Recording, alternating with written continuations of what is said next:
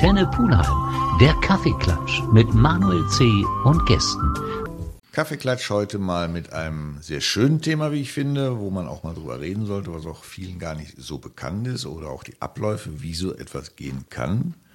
Um was es geht und wer heute mein Gast ist, stelle ich mal bitte vor. Ja, hallo, mein Name ist Carsten Exner. Ich bin 57 Jahre alt und ich arbeite in der Jugendhilfe und zwar in Bonn beim Kinder- und Jugendhilfeverein Motiviva. Und wir haben dort ein Projekt, das heißt junge Menschen in Gastfamilien. Äh, kurz gesagt Jumega und ähm, das haben wir seit 13 Jahren und das ist ein Projekt, was mir sehr am Herzen liegt und was mir immer noch großen Spaß macht. Und äh, ja, ich freue mich, dass ich das heute ein bisschen vielleicht unter die Leute bringen kann. Ja, auch mal vorstellen, weil man kann sich natürlich vorstellen, dass es Jugendliche gibt, die in Familien letztendlich betreut untergebracht werden mhm, genau. sollten. Aber wieso der Ablauf ist und wie das funktionieren kann, das können wir vielleicht heute mal ein bisschen erörtern. Du genau. machst das nicht alleine, oder? Nein, wir haben ein Team äh, von äh, acht Fachberaterinnen, nennen wir uns, mhm. und Fachberater und haben natürlich eine Institution im Hintergrund, äh, also diesen Kinder- und Jugendhilfeverein und äh, dieses Team lernt eben äh, die Familien kennen, die wir in unserem Pool haben, sagen wir, und, ähm, und lernen auch die Jugendlichen kennen. Die sind zumeist na, eigentlich immer durchs Jugendamt vermittelt im ersten mhm. Schritt. Und äh, wir machen eine für uns eine Erstzuordnung, also eine Idee, welcher Jugendliche könnte zu welcher Familie passen. Und dann äh, gibt es einen Vorstellungstermin bei dieser Familie. Da bist du jetzt natürlich schon, schon eingestiegen. ja, genau, sehr schön eingestiegen, aber auch schon relativ weit. Ja. Das ist ja schon die Endphase ja, einer solchen ja. Geschichte. Warum ihr letztendlich diesen Verein gegründet habt und wie sich der entwickelt hat, das ist vielleicht gleich der Anfang. Da steigen okay. wir nach einer kurzen Pause drauf Alles ein. klar. Carsten Exer, heute bei mir im Kaffeeklatsch ähm, von der Motiviva e.V. Genau. Vielleicht erklärst du mal ganz kurz den Begriff, mit dem ich mich so schwer tue. Ja, ähm, ehrlich, ich glaube, als, als der Verein gegründet wurde, war ich noch nicht dabei. Da gab es irgendwann ein, abends ein Treffen bei Rotwein und man suchte einen Namen und äh, Moti, motivieren und Viva das Leben fanden zusammen und so ist dieser Begriff ähm, es wird hier gerne genau, gekürzt genau, und genau. schon wird es Motiviva. Und manchmal heißen wir auch Motiviva, das ist dann falsch. Wir mhm. äh, bestehen auf Motiviva, genau. Jetzt sagst du, bist du später eingestiegen in diesen Verein. Weißt du denn die Beweggründe, warum dieser Verein entstanden ist? Kannst du da was ja, erzählen? Das kann ich sagen. Ähm, also das, die Gründungsmitglieder, die fünf, haben in einer großen Heimeinrichtung gearbeitet in Bonn und äh, haben die Idee gehabt, was Kleineres, was Flexibleres, was Individuelleres zu gründen. Die waren konfrontiert mit relativ äh, hierarchischen Strukturen aus ihrer Sicht und äh, vielen Vorgaben und sie wollten näher an die Jugendlichen und Kinder ran und haben dann vor, ich glaube jetzt vor 33 Jahren gesagt, so, wir machen was eigenes. Hm. Das ist ja häufig so, wenn ein Gebilde zu groß wird, mhm. ist der direkte Bezug immer kleiner und damit auch schwieriger zu handeln. Genau, äh, hat quasi angefangen mit fünf Freunde und hat mhm. sich dann nachher ausdifferenziert in äh, ja, mehrere Projekte. Zurzeit sind es auch zehn Projekte, die wir äh, ja, vorhalten. Ja. Nur ist es ja nicht so einfach, sag ich mal, einfach mal zu sagen, ich mache ein e.V., sowas mhm. will ja geplant, finanziert etc. Mhm. werden. Wie lang ist so, so, so ein Gang, bis man dann sagt, jetzt können wir tatsächlich beginnen? Also die Vereinsgründung, ähm, ich glaube, es hat das ungefähr ein Jahr Vorlauf. Mhm. Also dass man, äh, man hat gestartet damals mit einer Jugendwohngemeinschaft äh, und diese Jugendwohngemeinschaft, da musste erstmal ein Haus gesucht werden. Es brauchte eine Betriebserlaubnis vom Jugendamt. Äh, es gab die Kontakte, die Absprache mit dem Bonner Jugendamt. Ähm, es wurden Konzepte geschrieben, es wurden Ideen entwickelt und äh, ungefähr so nach einem Jahr konnte man starten. Aber alle Beteiligten kommen letztendlich aus dem Bereich, das heißt, man wusste sofort, worum es geht genau. und wo es hingehen soll. Genau, die haben, war, kamen eigentlich alle aus der Heimerziehung mhm. und äh, wollten nur ja, einen anderen Stil fahren, einen dezentralen Stil, mitten im Wohngebiet, lebensnah, ähm, nicht auf dem Heimgelände. So waren die Ideen damals, genau. Mhm. Sowas ist ja auch kostenintensiv. Wie finanziert sich sowas? Äh, zu 100 Prozent aus den äh, ja, Fallfinanzierung durch die Jugendämter. Also die Jugendämter fragen an für ambulante oder stationäre Angebote und ähm, wenn es dann zu einer Belegung oder zu einer Vermittlung kommt, werden wir dafür bezahlt und refinanzieren daraus mhm. die gesamte Infrastruktur und alles, was wir haben.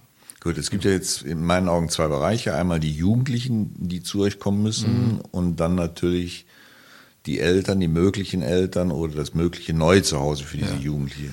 Genau, wo, wobei ich einmal vorweg sagen muss, es gibt also dieses eine Projekt Jungmenschen Gastfamilie, ist eines von zehn Projekten und das ist eben dieses familienorientierte Projekt und äh, dann gibt es auch noch einige stationäre andere Projekte, also um das einfach zu, äh, zu unterscheiden und genau, wollte heute hier über junge Menschen in Gastfamilien mit dir sprechen. Ja, das ist eine gute Idee, weil tatsächlich frage ich mich natürlich auch und vielleicht der Hörer auch, klar, dass die Jugendlichen irgendwo herkommen, aus schwierigen Verhältnissen, was auch immer, das können wir gleich mal ein bisschen beleuchten.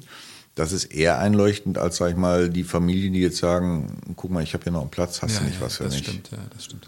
Ähm, das ist ganz erstaunlich, äh, wie, wie offen und bereit äh, teilweise die Leute sind, eben auch ihr Haus zu öffnen. Ähm, am Anfang haben wir inseriert, also haben wir wirklich in ähm, so Werbeblättchen inseriert, suchen Gastfamilien und äh, das war vor 13 Jahren, haben uns die Leute die Bude eingerannt.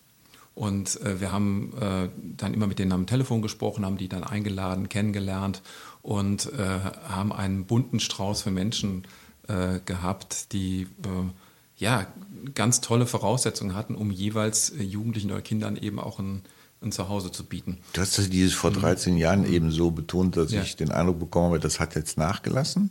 Ähm, naja, sag mal so, äh, es ist so, dass äh, mittlerweile ist der Bereich Pflegefamilien oder Familien umkämpfter in Nordrhein-Westfalen. Also ähm, ich glaube, man hat auch gesehen, dass ähm, ähm, Familien eben oft einen guten Hintergrund bieten für, äh, für Kinder und Jugendliche.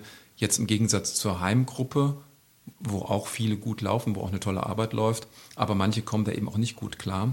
Und deswegen hat sich dieser ganze Bereich der familiären Hilfen ich sag mal so, sehr stark ausgeprägt und damit ist die Konkurrenz stärker geworden, ja.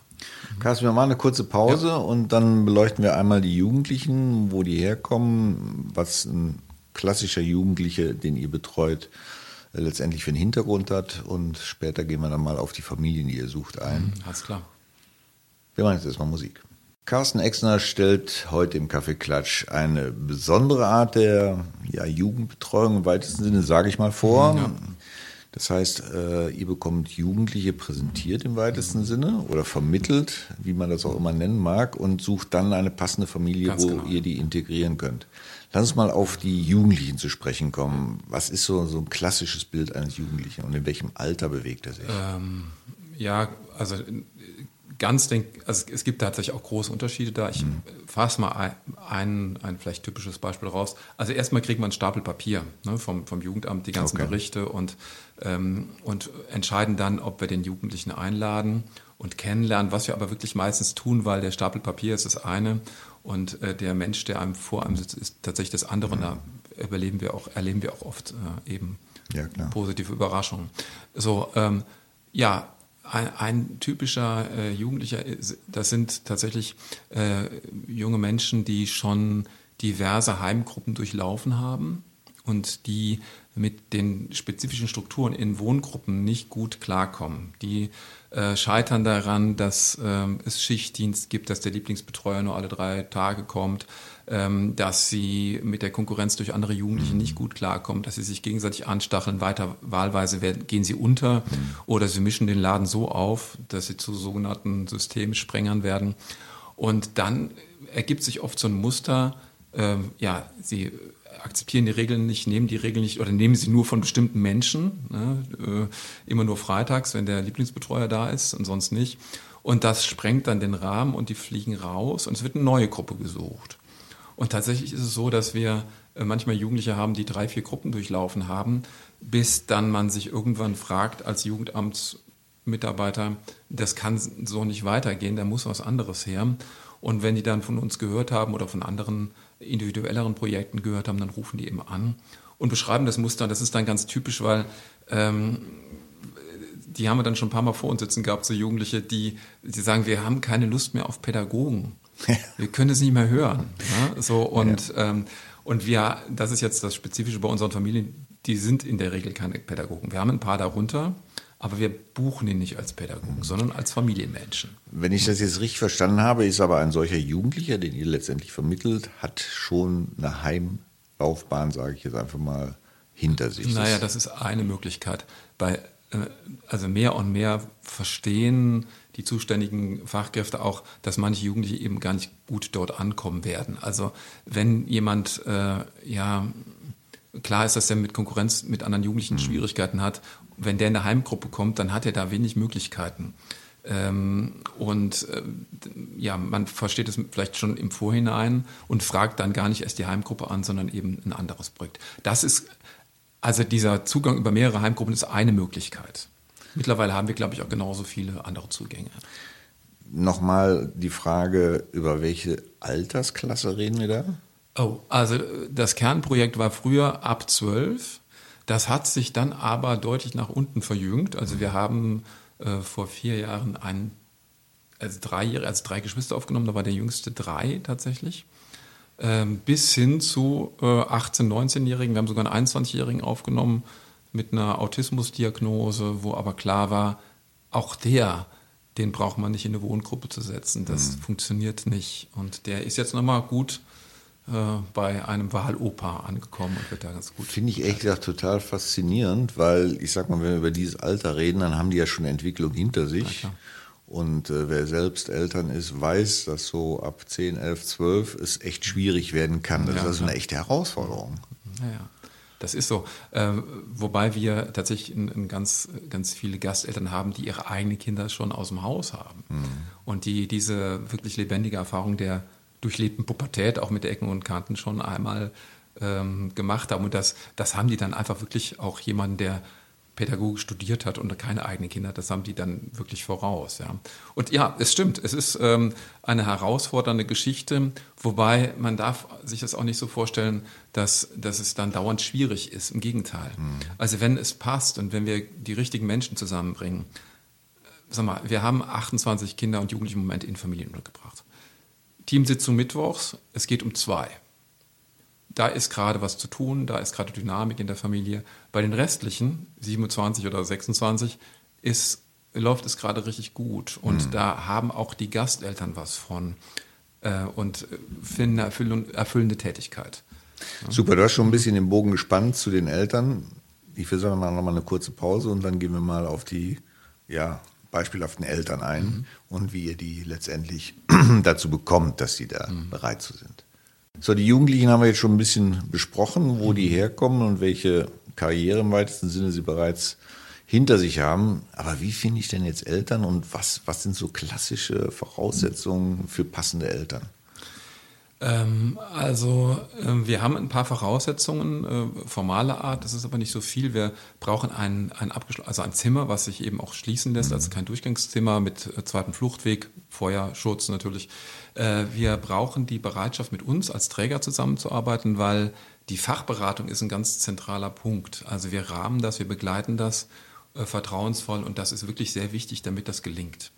Ähm, dann brauchen wir äh, die Bereitschaft, sich auf so einen jungen Menschen einzulassen. Also nicht nur einen Wohnort zu bieten, sondern eben auch eine Beziehung anzubieten.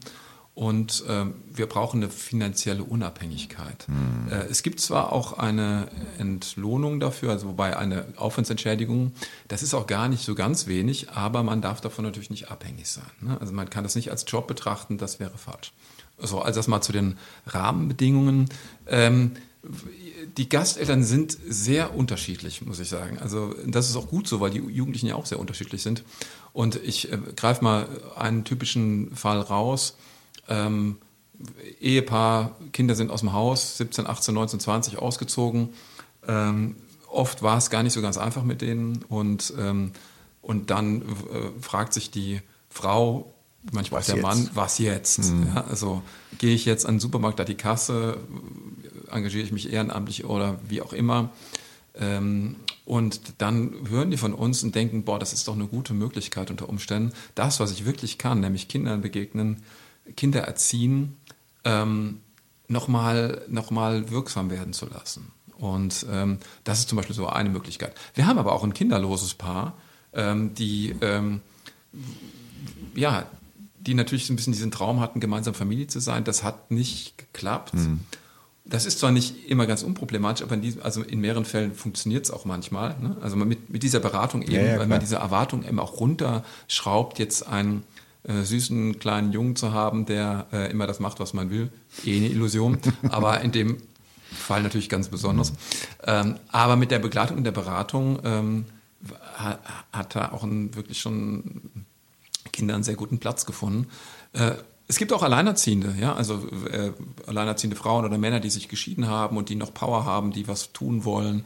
Ähm, ja, es gibt Familien mit kleinen Kindern, ganz erstaunlich, die eben auch äh, trotzdem, ich habe jetzt eine vor Augen, die hm. äh, kommen aus Marokko und die haben drei eigene kleine Kinder und die haben jetzt einen, äh, einen jungen Elfjährig aus der Türkei äh, aufgenommen und äh, super. Also der passt so gut zu dieser Familie und kann so gut mit den kleinen Kindern auch umgehen.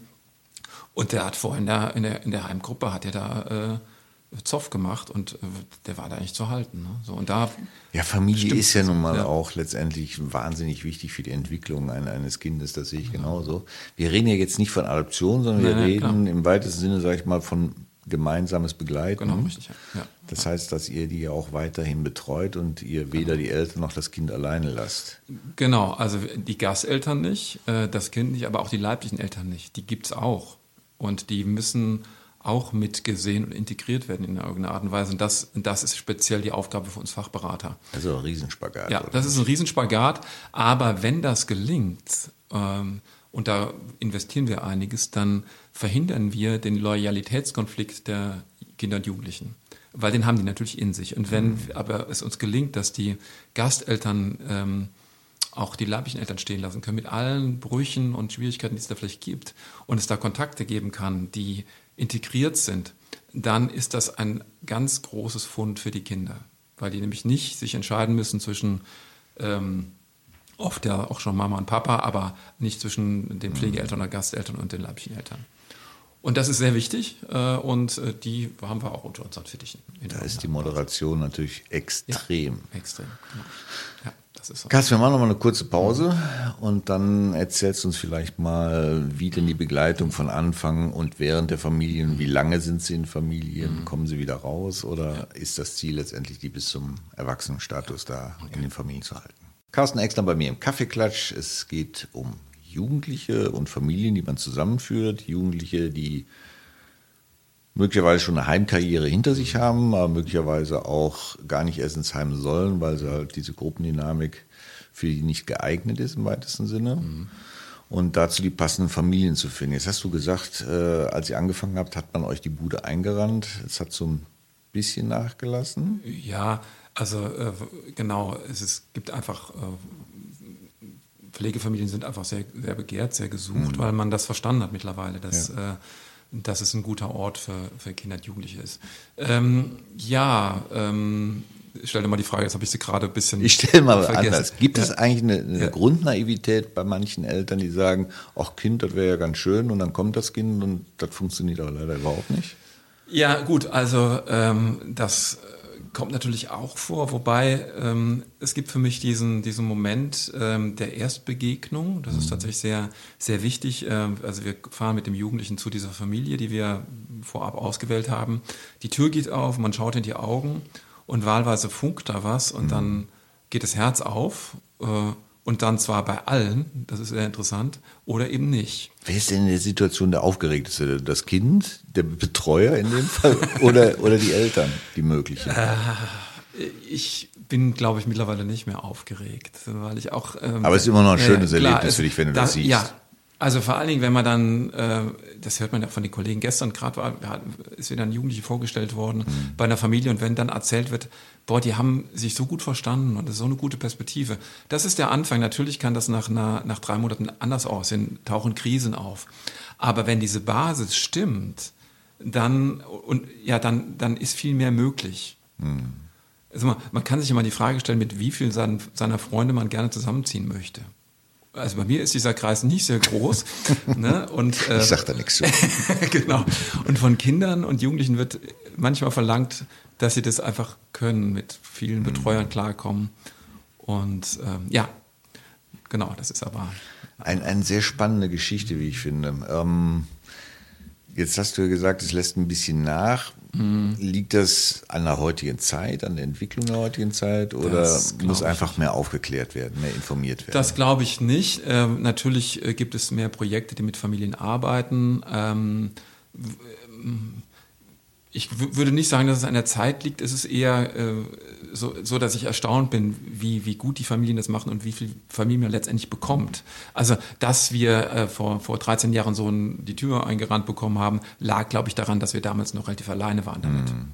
Äh, mittlerweile gibt es einfach mehrere. Also ist das im Prinzip auch ein Erfolgsrezept, was man dann gerne auch multipliziert hat? Ja, das glaube ich schon, dass das einfach insgesamt ähm, ist jetzt auch die Pflegekind, das Pflegekinderwesen im SGB 8, also im Kinder- und Jugendhilferecht, mhm. gestärkt worden. Und das ist so eine, das ist so eine äh, gesamtgesellschaftliche Entwicklung, die zu begrüßen ist, aber natürlich ähm, ja, intensiviert das die Suche nach Familien.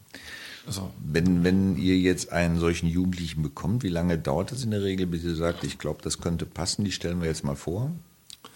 Also ich, man muss da differenzieren zwischen Jugendlichem und Kind. Beim mhm. Kind macht man eine längere Anbahnungsphase, weil beim Fünfjährigen möchte man nach Möglichkeit ja. eine Beheimatung ja, haben. Klar. Bei einem 17-Jährigen äh, springt man auf die Welle auf. Wenn man das Gefühl hat, es funkt, dieser Augenkontakt ist da und dieses Gefühl ist da, dann machen wir das. Dann geht das relativ ruckzuck. Wenn das Jugendamt mitspielt, nächste Woche Einzug. Und äh, dann ist es so, dass wir sagen, jeder Tag ist ein guter Tag, der, der gelingt. Tatsächlich haben wir auch manchmal Jugendliche, die Gastfamilien wieder wechseln. Manchmal können die diese Nähe und diese Familie gar nicht aushalten im ersten Schritt. Das ist für die Jugendlichen weniger schwierig als für die Gastfamilien. Da müssen wir dann immer sehr gut nacharbeiten, dass ja. wir sagen, es hat nicht an ihnen gelegen, ähm, sondern das war einfach der Weg im Moment. Wir haben Jugendliche, die drei, vier Stationen gemacht haben, bis sie angekommen sind. Mhm. Und das ist tatsächlich auch so, äh, dass wir natürlich immer wieder ein bisschen mehr von diesen jungen Menschen mitbekommen und vielleicht auch unseren Blick schärfen und um dann sagen zu können, hier oder da und hier oder da kann es dann auch nochmal einen Schritt weitergehen. Wir machen noch eine kurze Pause und dann sind wir auch schon fast am Ende. Dann sollten wir darüber reden, wie man Kontakt zu euch aufnehmen ja. kann, wo du sagst, der oder der wäre vielleicht prädestiniert für den einen oder anderen Fall. Ja. Aber das nach einer kurzen Musik. Carsten Exner bei mir im Kaffeeklatsch. Es geht im weitesten Sinne darum, Jugendliche an ja, bereitwillige Familien zu vermitteln, dass das Familienleben dort letztendlich entstehen kann. Mhm wenn du jetzt auf eine Familie triffst oder Familien das hören, die sagen, ich kann mir das zwar vorstellen, aber irgendwie habe ich ein bisschen Angst davor. Wie kann man denn die Angst nehmen? Also äh, da würde ich gerne dazu ermutigen, einfach mal anzurufen und mit uns zu sprechen. Wir sind am Telefon erreichbar. Äh, wir können erste Frage klären. Ähm, wir gucken sehr genau, wie die Familie und oder die Gasteltern aufgestellt sind uns ist, unser Interesse ist überhaupt nicht, jemanden zu überfordern, sondern wir suchen wirklich passende Plätze, damit die Familie Familie sein kann, ohne sich zu verbiegen, mit den Ressourcen, die sie haben. Und äh, wenn sie denken, sie könnten einem Kind oder einem Jugendlichen Platz anbieten, ist das Beste wirklich einfach anrufen oder eine Mail schreiben, dann rufen wir zurück, ist auch gut. Und dann gibt es einfach ein erstes Gespräch am Telefon. Und wenn dann weiter Interesse besteht, gibt es ein, ein Treffen bei uns in, in Bonn nach Möglichkeit, mhm. äh, wo wir uns richtig viel Zeit für sie nehmen und äh, alles mit ihnen besprechen und ihnen Rahmen erklären und, äh, und dann gemeinsam schauen. Das ist eine, von Anfang an eine, eine, eine vertrauensvolle und äh, transparente Zusammenarbeit. Also letztendlich gibt es ja nichts Verbindliches. Wenn ne. mich das Thema grundsätzlich interessiert, genau, kann ich also mich sehr fundiert bei euch informieren. Ganz genau, ja genau. Wir sind übrigens, Jumega ist eine Art Marke auch. Wenn man googelt, findet man das in Ravensburg, zum Beispiel in Augsburg. Mhm. Äh, wir sind miteinander vernetzt. Das ist alles ungefähr das gleiche Konzept. Also Jumega, äh, Motiviva, wir sitzen in Bonn, es gibt es auch noch in Münster. Ja, sag vielleicht doch mal gerade in dem Zusammenhang eure Internetadresse, dass man da schon also, ein bisschen gucken kann. Äh, www Motiviva, Moti wie motivieren und Viva wie das Leben auf Spanisch.de. Und äh, dort erscheint, wenn man auf die Homepage geht, wenn man zwei Sekunden wartet, so eine Blase, wie werde ich Gastfamilie. Da mhm. draufklicken oder bei Angeboten unter Jumega gehen und dann finden Sie die Kontakt. Sehr schön, hätten wir das geklärt. Wichtig, bevor der Kaffeeklatsch zu Ende ist, müssen wir genau das auch mal erwähnt haben, wie man da Kontakt aufnehmen kann.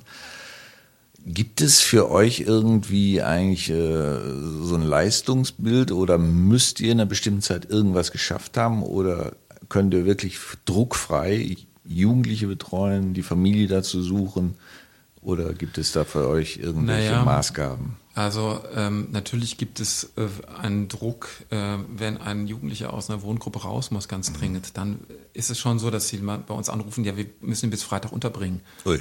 ja, weil er muss raus. Und ähm, dass, wenn wir von der Beschreibung her ähm, irgendwie die Idee haben, es könnte passen, machen wir das manchmal auch prima vista, also auf den Mhm. ersten Blick. Aber nach Möglichkeit versuchen wir diesen Druck rauszunehmen und eher eine Zwischenlösung zu finden, weil uns diese Passung so wichtig ist. Dass wir nicht irgendwas machen, sondern wirklich auch ein gutes Gefühl dazu haben. Ähm, und ansonsten ist der Druck, also nach, nach hinten hin haben wir äh, also Belegungen von, ja, klar, auch welche, die nach wenigen Wochen wieder beendet worden sind, aber auch sechs, sieben, acht Jahre hatten wir schon Jugendliche in Familien und ähm, oft ist es so, dass ähm, alle ganz glücklich sind, wenn es denn weitergeht ähm, und auch übers 18. Lebensjahr hinaus unter Umständen.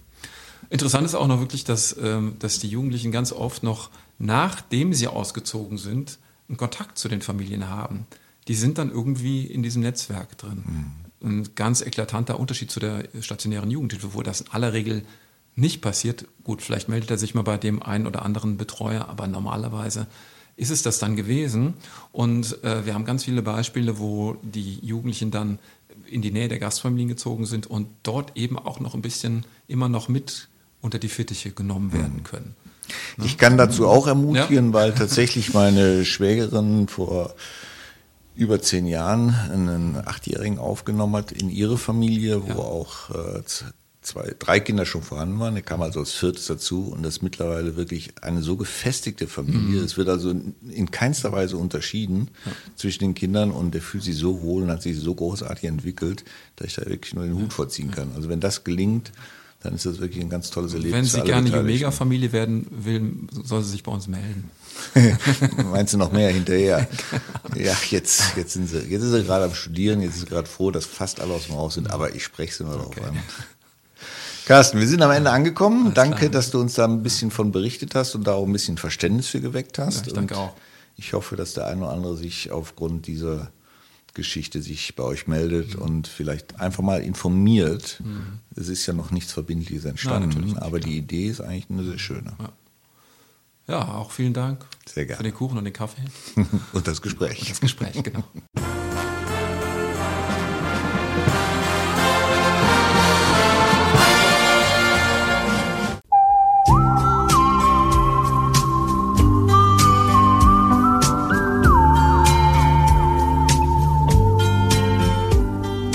Antenne Pulheim, der Kaffeeklatsch mit Manuel C. und Gästen.